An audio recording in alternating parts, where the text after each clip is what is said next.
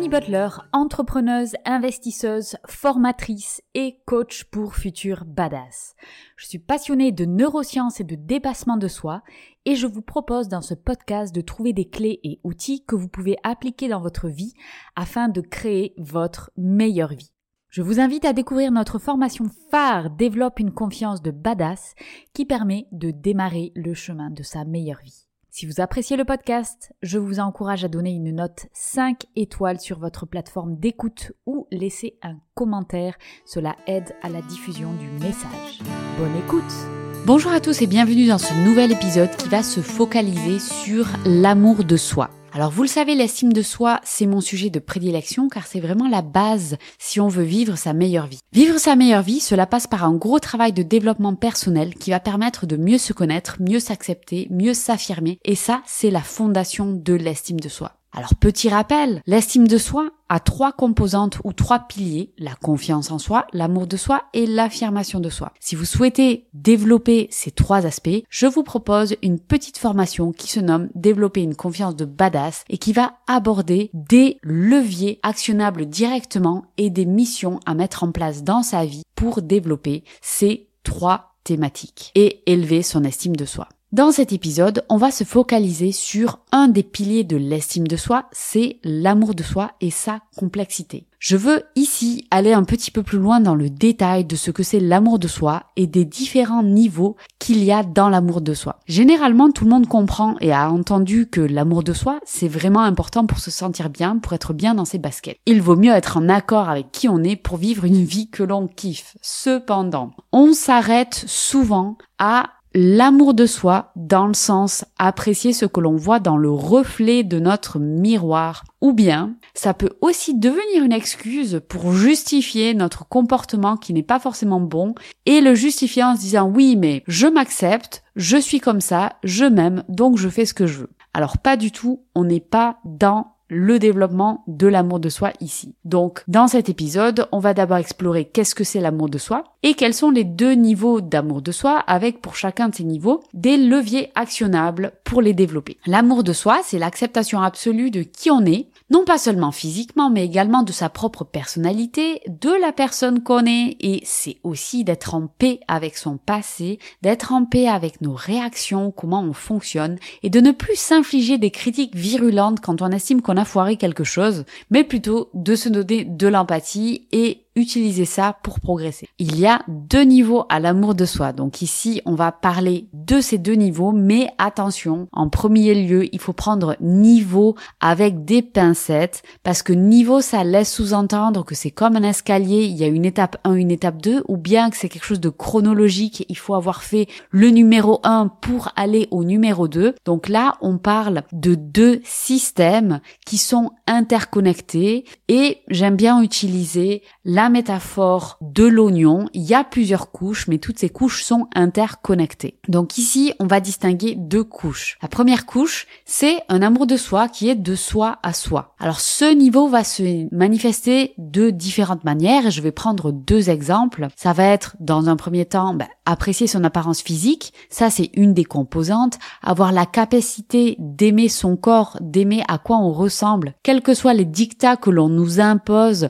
sur comment devrait être notre corps. Petite parenthèse, les dictats de à quoi une femme doit ressembler est vraiment lié à quelque chose de culturel et n'a en réalité aucun sens. Donc oublions ces dictats-là et développons l'amour de soi sur notre apparence physique. Deuxième point, c'est apprécier qui on est. Donc là, c'est apprécier ben, la personne qu'on est, c'est-à-dire avec ses qualités, mais aussi avec ses défauts. C'est toujours facile d'apprécier ses qualités, mais toujours plus difficile de dire ben, qu'on a des défauts et que c'est tout à fait ok. Alors comment on va travailler ça On a plusieurs leviers pour travailler ce niveau de l'amour de soi qui est un amour de soi de soi à soi. Numéro 1, ça va être prendre soin de sa propre personne. Numéro 2, appliquer de la bienveillance avec soi-même. Si jamais il nous arrive de faire une erreur, eh bien, au lieu de s'en vouloir et de se dire qu'on est vraiment trop nul, qu'on est la pire personne sur la terre, eh bien, on va juste comprendre qu'on est humain, que se planter c'est quelque chose qui arrive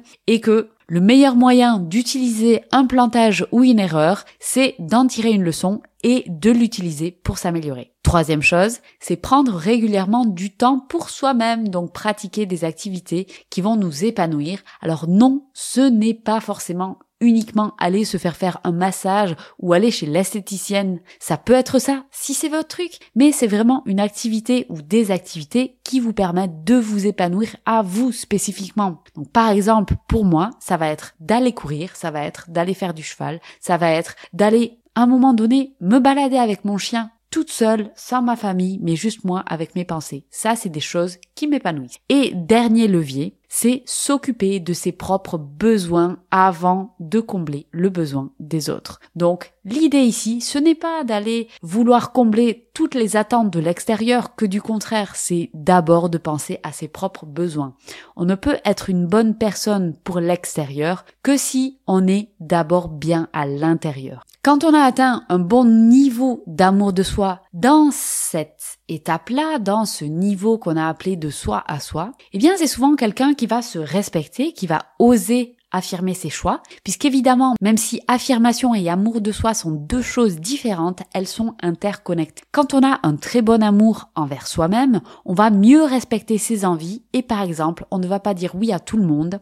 Donc avoir un bon amour de soi-même, cela sert également l'affirmation de soi. Ce niveau-là, de soi à soi, c'est indispensable car il permet d'être bien dans ses baskets. Ensuite, il y a un autre niveau, c'est le niveau de l'amour inconditionnel intérieur. C'est un niveau un petit peu plus profond qu'on peut appeler le niveau de l'amour universel et l'idée, c'est vraiment d'incarner son unicité et qu'est-ce que ça veut dire ce truc d'incarner son unicité? Eh bien, ça veut dire qu'on est en accord avec le fait qu'on est qui on est et qu'il n'y a qu'une seule version de nous-mêmes et qu'on aime tout chez nous. Pour cela, il faut libérer l'amour inconditionnel qu'on a naturellement en soi. Cet amour-là, il se ressent de l'intérieur. C'est quelque chose qui part de l'intérieur et qui va rayonner vers l'extérieur. Donc en général, quelqu'un qui est dans cette connexion avec son amour intérieur, c'est quelqu'un qui a une grande sérénité, qui va avoir un grand sentiment de gratitude pour les choses qu'il a déjà. Ça veut pas dire ne pas avoir d'ambition, mais ça veut dire juste être heureux avec ce qu'on a et peut-être vouloir d'autres choses. Va y avoir chez cette personne une certaine joie, une certaine légèreté, une certaine connexion avec son enfant intérieur et souvent il se dégage un intense sentiment de complétude. Donc là, je veux que vous pensiez à quelqu'un